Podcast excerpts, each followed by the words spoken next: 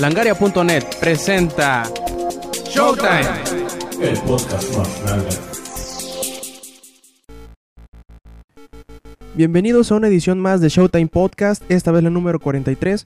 Este quien escuchan es Roberto Sainz o Rob Sainz en Twitter y nuevamente estaré grabando esta emisión de Showtime Podcast en solitario debido a algunos pues problemas eh, escolares por decirlo de alguna manera de César Puga que pues ahorita debe estar entretenidísimo en el centro de cómputo de nuestra universidad. Pero bueno, eh, vamos iniciando esta edición rapidita y previa al EGS de Showtime Podcast.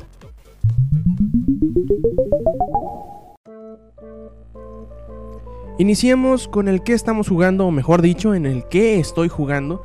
Eh, esta semana estuve jugando, obviamente, Castlevania Lords of Shadow, que aunque ya lo terminé y ya pueden leer la reseña en langaria.net, pues me esforcé en tratar de sacarle lo mayor o lo más que pudiera de todo, de, todos los desbloqueables del juego, antes de, pues digamos, donárselo a César para que él siguiera jugando mientras yo me voy de viaje.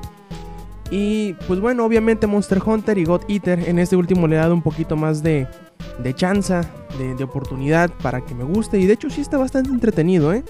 Es como, ¿cómo decirlo? Es como que si Monster Hunter fuera un simulador de cacería, God Eater sería más un juego de arcade bastante entretenido. Aunque los movimientos están un poco ligeros o de más ligeros. Que pues como que impiden un poquito el, el poder tener bien el tiempo o, o calcularle el tiempo de cuando debes eh, esquivar los ataques de un enemigo fuerte. Pero bueno, The Lords of Shadow les recomiendo que lean la, reseña. Si no, pues les comento que el, juego, está muy muy bueno. La historia, aunque no es la mejor, está muy bien contada. Aunque tiene sus altibajos, yo creo que el final y el epílogo tienen muchísimo valor. Les recomiendo mucho que, que si ya van a la mitad del juego, a tres cuartos del juego, le den chance a que el juego termine y que todo pues valga la pena, por decirlo de alguna manera. Ahora bien, iniciamos el resumen semanal con una muy muy buena noticia. Ya tenemos fecha para el eh, pues siguiente paquete de contenido descargable de Red Dead Redemption que se titula Undead Nightmare o algo así como la pesadilla de los zombies o de los no muertos. Y aunque ya tenemos muchos muchos eh, trailers y bastantes imágenes que nos anticipaban la salida de este paquete de contenido descargable, Rockstar ya nos dijo, pues aquí ten, tengan chango su banana y saldrá el próximo 26 de octubre, o sea, hace eh, dentro de dos martes, si mis, eh, si mis cálculos no están incorrectos, y costará 9.99 dólares o, o 10 dolaritos, por decirlo de alguna manera. Y no solo tendrá una versión descargable tanto para eh, Xbox Live y PlayStation Network, sino que Rockstar también sacará una versión física que contendrá no nada más este paquete de contenido descargable, sino también tendrá Legends and Killers, Liars and Cheaters y Outlaws to the End. Y con el módico precio de 29.99 dólares sacará una versión física para la versión de Xbox 360. Aún no se tiene especificado si va a salir, más bien dicho, cuándo va a salir la versión para PlayStation 3 de la, pues del, del, formato físico de estas expansiones. Pero lo bueno será que no necesitarás pues el juego original para jugarlo. Si tienes el disco ya lo hiciste, obviamente si quieres, si quieres obtener el, el, la versión descargable necesitarás tener el juego forzosamente. Y pues bueno, por 10 dolaritos, una nueva porción del mapa, cerca de entre 5 a 12 horas de, juego, pues yo creo que 10 dólares valen mucho, mucho la pena. Sabemos muy bien que a Nintendo no le ha estado yendo muy bien eh, pues en ventas para los terceros. ¿A qué me refiero? A que aunque Nintendo saque así sus Marios, sus Zeldas, sus pues franquicias principales en el Wii y vendan muy bien, pues digamos que a los que desarrollan que no son de Nintendo, pues no les va de igual manera, ¿no? Los Capcom, los eh, Namco Bandai, los Square Enix, los todos esos títulos que son desarrollados por terceros no les van, quizá, quizá no les vaya mal, pero tampoco les va tan bien como las, las franquicias principales. Y pues Satoru Iwata en una en una reciente conferencia de inversionistas dijo, pues miren, como que no debemos atribuirle únicamente a la piratería las malas ventas de los juegos, obviamente, ¿no? Eh, porque aún con la piratería, asegura él, si logramos crear productos que puedan atraer la atención de muchos consumidores y logramos entretenerlos, harán que el software llegue a las primeras posiciones en ventas. Y sí, tiene razón, porque pues es lo que está pasando con Nintendo precisamente.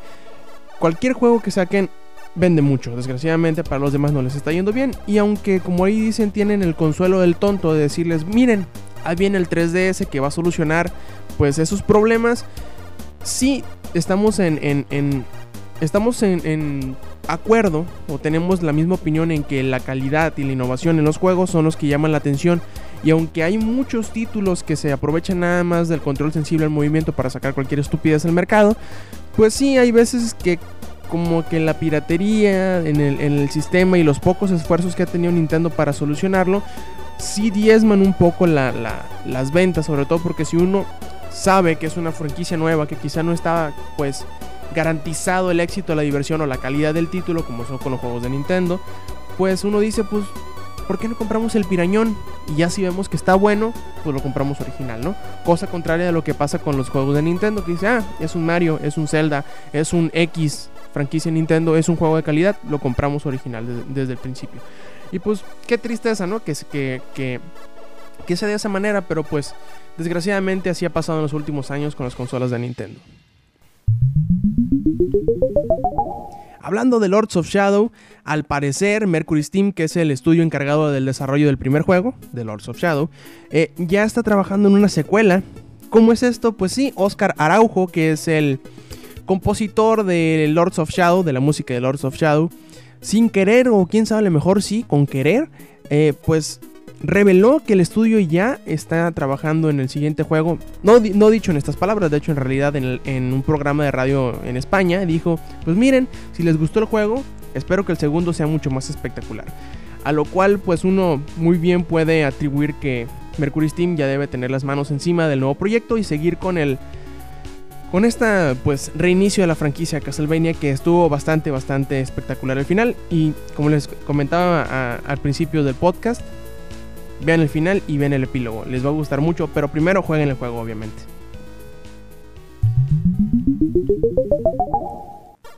Y para no dejar a Nintendo, pues digamos que el precio del Nintendo 3DS va a ser un poquito elevado. Eh, algo, pues digamos, no raro de Nintendo, pero sí que sí ha sabido cuidar en los últimos años de no sacar siempre, de no sacar el, el, el pues el aparato más caro que la competencia, ¿no? Pero con el 3DS, como viene solo, no hay nada de competencia. Aparte de la Jungle, que sabemos que, que va a ser un fracaso total. Pues Nintendo tiene pues, la oportunidad de sacar un, un aparato, el 3DS, con el precio prácticamente que él quiera, al no haber competencia de aparatos nuevos. Este precio es de 25 mil yenes, que se aproxima a unos 300, 305, 310 dólares. Y pues a mí en lo personal se me hace algo caro. Pero sabemos que en Japón ellos pues son opulentos, tienen mucho dinero, pueden comprar lo que se les venga en gana, pueden cambiar televisores cada año o algo así, me han dicho, ¿no? ¿Y qué piensan los japoneses de este precio de Nintendo 3DS? Pues Get News de Japón eh, se dio la tarea de encuestar a mil japoneses y preguntarles a ver qué les parece el precio. Y aquí les van las respuestas.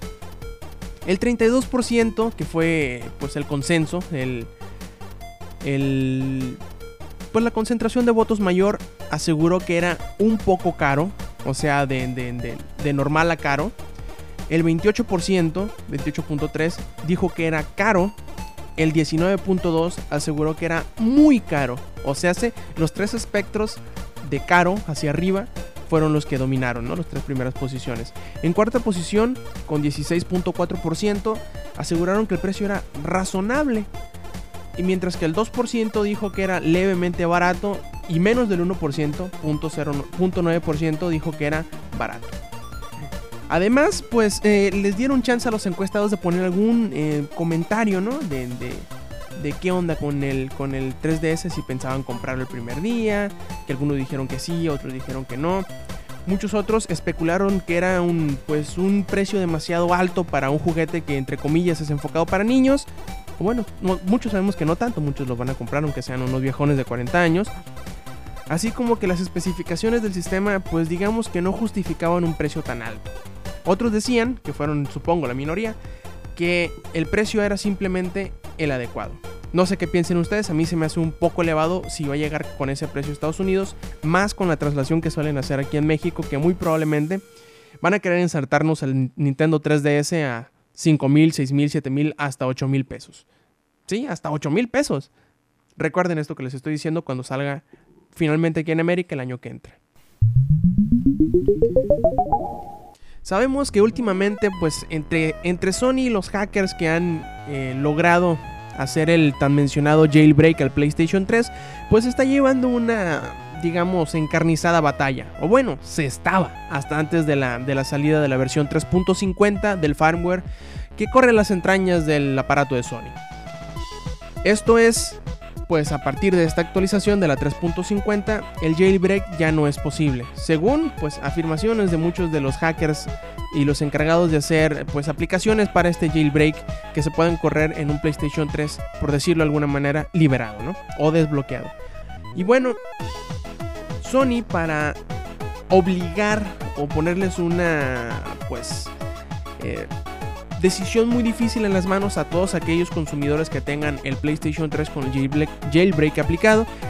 Va a empezar a, de alguna manera, obligar o a tener un requisito para los juegos que salgan de octubre en adelante, o sea, de esta fecha para adelante. Todos los juegos nuevos de PlayStation 3 que vayan saliendo traerán eh, pues el requisito de que se instale la versión 3.50 del firmware para poderlo, para poderlo jugar.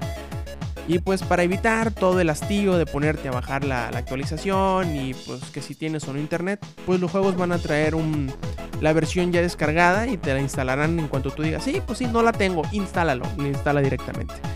El primer juego que, del que tenemos conocimiento será, será, Medal of Honor, o es Medal of Honor que ya salió a la venta, el cual no te permite jugar sin antes instalar la versión 3.50.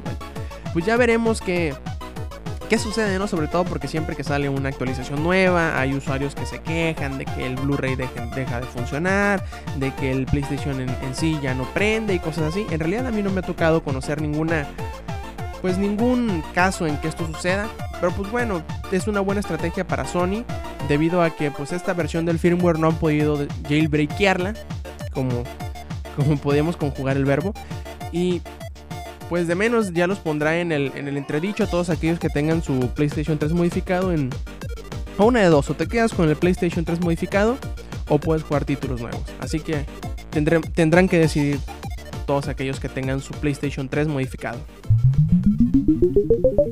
Después de tanto dimes y diretes que sí, que no, que quién sabe, que la mejor, pues terminó siendo que NBA Jam para PlayStation 3 y 360 va a salir siempre sí separado de NBA Elite 11. Con el retraso de este NBA Elite 11, pues ya eh, Peter Moore dijo, sí, pues vamos a sacarle juego solito, solito, así él, por sí solo, eh, pues para Xbox 360 y PlayStation 3. Esto les permitirá, o nos permitirá a nosotros obviamente, poder disfrutar de este clásico revigorizado sin necesidad de comprar la otra cosa que se llama NBA Elite 11. Eh, muchos esperábamos, entre, entre esos muchos obviamente me incluyo yo, en que este juego iba a salir de manera descargable. No, en realidad no creo que, o no creía yo que se justificara el, formato físico para un juego como este. En realidad no creo que pese tanto como los juegos que últimamente Electronic Arts ha estado poniendo de manera descargable. Por ejemplo, Shank pesa como 2 GB, si mal no recuerdo. Eh, Dead Spunk cada uno pesa como 1.3 GB. Y por ejemplo también otro juego que aunque no es de EA, pero sí es descargable, el de Lara Croft and the Guardian of Light, también pesa como 2.3 GB, o sea que no creo que este juego sea tan grande como para eh, justificar que la salida de para PlayStation 3 y 360 sea en formato físico. Pero bueno, ya ni modo, ya dijeron que va a ser y así va a ser. Obviamente lo, van a, a, tener en formato descargable para poderle sacar más lana, que sabemos que la va a generar, porque pues hay mucha gente que al ver NBA Jam se dejará ir sobre las vitrinas y comprará el juego inmediatamente. Aún no hay fecha concreta para el lanzamiento, pero se dice que va a salir antes de que termine este año, ¿no? Y pues de menos vamos a tener el, consuelo de que estas versiones para las consolas de Microsoft y de Sony, pues sí tendrán juego en línea, cosa de la que carece la, pues la edición de Nintendo Wii. Les recordamos que entren a langaria.net en donde tenemos, aparte de podcast, aparte de reseñas, tenemos notas importantes de la, industria de, los videojuegos y próximamente tendremos una cobertura especial del Electronic Game Show 2010. Langaria.net. Ahora pasamos a una de esas eh, secciones que a mí me encantan, el saber algunas decisiones no, no, nada más polémicas, sino algunas otras declaraciones un tanto sorprendentes y quizá eh, pues hilarantes, ¿no? ¿De qué les hablamos? El no puedo creer que lo hicieron o no puedo creer que lo dijeron. Y pues aquí comenzamos con el primer caso. Blizzard, o bueno, se dice que Blizzard, los desarrolladores de StarCraft, de Warcraft, de... Um, ¿Qué otros juegos tienen? De Diablo, entre algunas otras franquicias, pues se dice, se dice que banearon a un jugador por utilizar trucos en el componente para un solo jugador de StarCraft 2. O sea, se imagínense que ustedes están jugando StarCraft de uno, como se dice coloquialmente, utilizan un, un hack por decirlo así, un programa entrenador, como se les denomina, un trainer, pues para hacer el juego más fácil, ¿no? Digamos, para ponerle invulnerabilidad a tus eh, unidades, para poder, poder, crearlas instantáneamente, tener mucho dinero, muchos recursos y pues poder pasar alguna misión que no se puede, que se te haga imposible de momento pasarla, ¿no? Todo bien hasta aquí. Ahora bien, un usuario que se hace llamar Gmoney asegura que pues Blizzard lo baneó precisamente por hacer esto. Por utilizar un programa que modifique el juego de manera eh, pues local, ¿no? Pues jugándolo por él mismo. Que pues asegura él son totalmente legales. En, Siendo más específicos, este entrenador que utilizó Gmoney es un programa desarrollado por Cheat Happens, pues en donde se le permiten, como les dije, modificar algunas de las variables del juego para tener recursos ilimitados, inmunidad de daño, reducir el tiempo para producir unidades, etcétera, etcétera. Eh, Blizzard argumenta que pues el juego en solitario, como muchos sabemos, al principio puede parecer que no, no está, no tiene nada que ver con el, pues, el perfil que tenemos en Battle.net, ¿no? Algo así como, como en las consolas. Pero al parecer Sí, porque tiene muchos retos, tiene muchos logros que se desbloquean mediante el juego fuera de línea que te dan reputación. Y en, serio, en cierta manera asegura Blizzard que esto, que, utilizar este tipo de programas en el componente de campaña o en alguno de los retos fuera de línea es como utilizarlos en línea. ¿Por qué? Pues porque si, si usas... Eh, si haces trampa para obtener alguno de las condecoraciones, pues obviamente es algo que a Blizzard no le conviene. Y pues ya lo hemos dicho muchas veces, ya lo hemos repetido, en que sí, chamacos, no hagan cosas buenas que parezcan malas.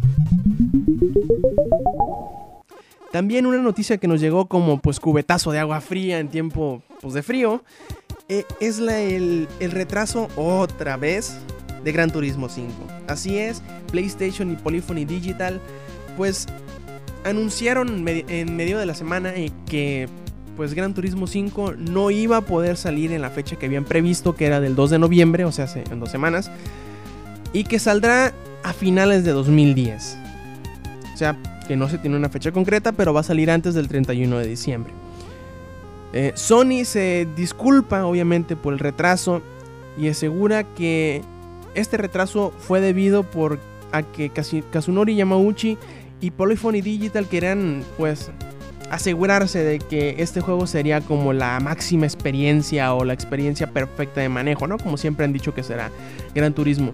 Por otra parte, eh, en los Blu-ray Forums, que es donde se encargan de todo esto de la, de la, de la producción, de Blu-rays y todo, aseguran que no solamente como comentamos anteriormente, no solamente Medal of Honor traerá preinstalada la nueva versión del firmware del PlayStation 3, sino que también Gran Turismo 5. Y esta es otra de las variables que entró en juego para que el, para que, pues, el título se retrasara. ¿Cómo es esto? Pues el juego estaba a meros días de ser terminado o entrar en oro, como dicen, para pasar a, a, manufacturarse, pero lo malo es que la versión que estaba por terminarse era la que, la que incluía el, el firmware 3.41, que es el anterior al 350. Y al, necesitar convertir el juego al 350 ocuparon pues fallar en, la fecha de entre comillas entrega a la manufacturadora por unos días lo cual a su vez retrasa pues el turno que ellos tenían en la, en la fábrica de creación o de manufacturación de Blu-rays pues eso eso es un, pues un contratiempo bastante fuerte porque como es hacer cola durante meses para esperar un, espacio para poder producir una cantidad muy grande de, Blu-rays, como en este caso serían 7 millones de discos, disculparán ustedes, pues el fallar por una semana o por unos dos o tres días puede hasta si puede traducirse hasta tres, tres semanas, hasta un mes de retraso del juego. De hecho, aseguran en los Blu-ray Forums que ocupó Sony retrasar tres semanas el inicio de la manufacturación de los 7 millones de discos para, para Gran Turismo y aunque no se tiene una fecha prevista de, lanzamiento como decíamos anteriormente, muchos esperan que salga una semana antes de Navidad, o sea por ahí de la primera o la segunda semana de, diciembre. Además aseguran en Polyphony en Blu-ray Forums que más que culpar a Sony o a Polyphony Digital por ese retraso, que deberíamos eh, pues culpar a los hackers y a los piratas pues si estos no hubieran logrado vulnerar la versión 3.41, Sony nunca hubiera puesto una restricción de firmwares como lo está haciendo ahora. Ahora bien, ya para no dejar este, este tema de las, de las fechas de salida y todo esto y los retrasos, eh, me gustaría pues tomar el, precisamente ese tema para langareando las fechas de salida de los videojuegos.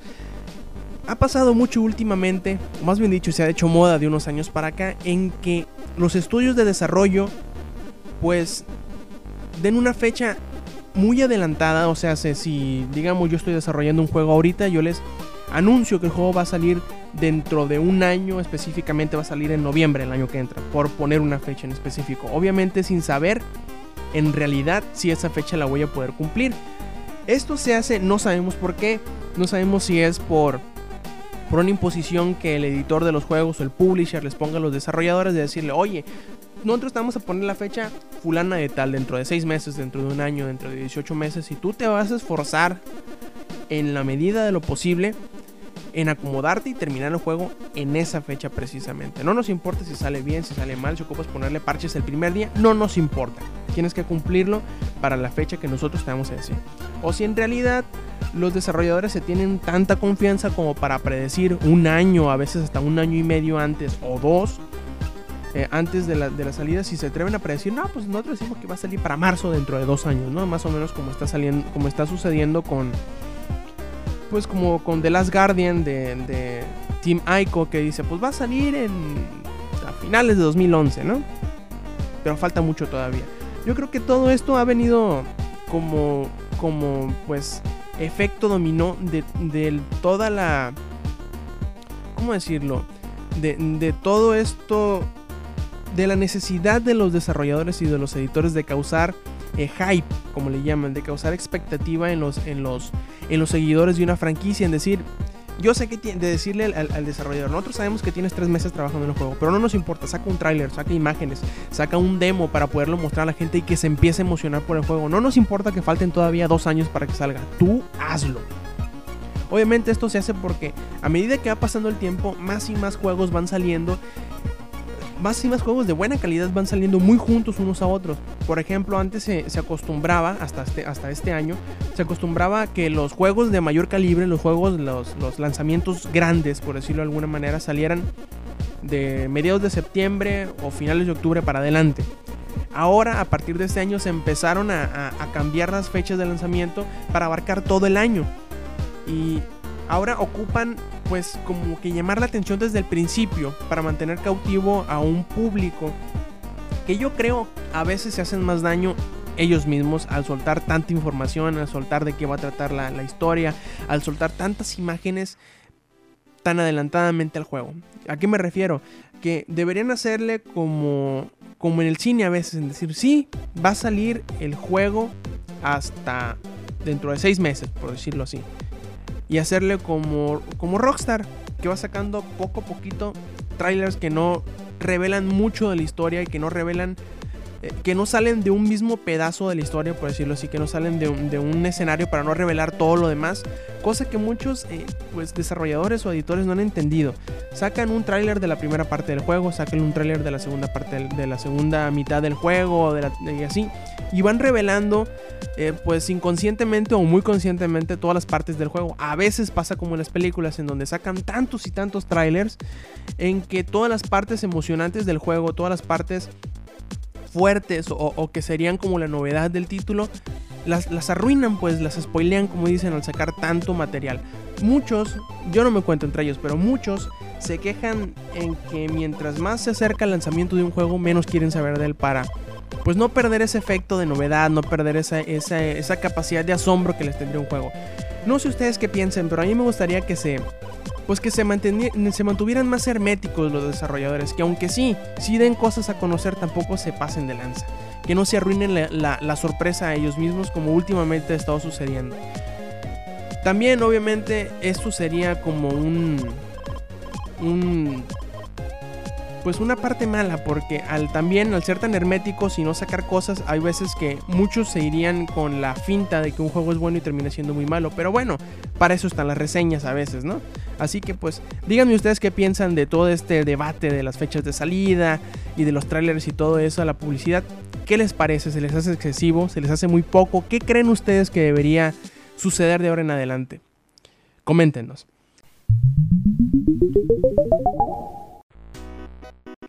Vamos iniciando ya el final, lo vamos finalizando, mejor dicho, esta edición número 43 de Showtime Podcast. Les recordamos que escuchen los, los demás podcasts de Langaria, que es el podcast, que es eh, dirigido o, orquestado por los editores que viven en Morelia, que son eh, Sonic Motion, Dinko y Mili Ninja. Bastante divertido ellos, eh, escúchenlo, se van a divertir, no, no se van a arrepentir. Y también el podcast enfocado en cine y cómics, que es Comics Army. Y obviamente Showtime Podcast. No sé a ciencia cierta si la semana que entra vamos a tener uno o varios podcasts porque pues como les adelanté, eh, tanto BMB-Bishop o, o Mago como yo vamos a ir a México Distrito Federal a cubrir bueno, en realidad no, vamos a ir a divertirnos en el EGS y pues todas las notas y demás que salgan serán un daño colateral, un efecto colateral de nuestra estancia en México Distrito Federal.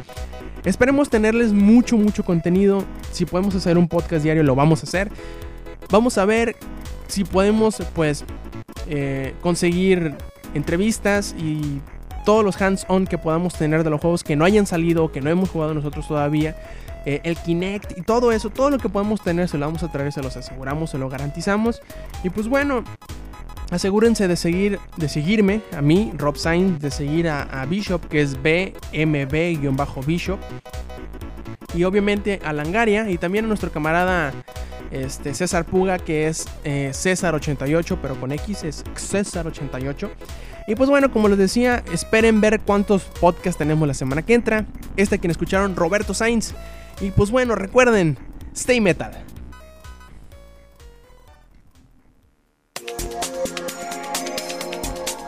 Langaria.net presentó.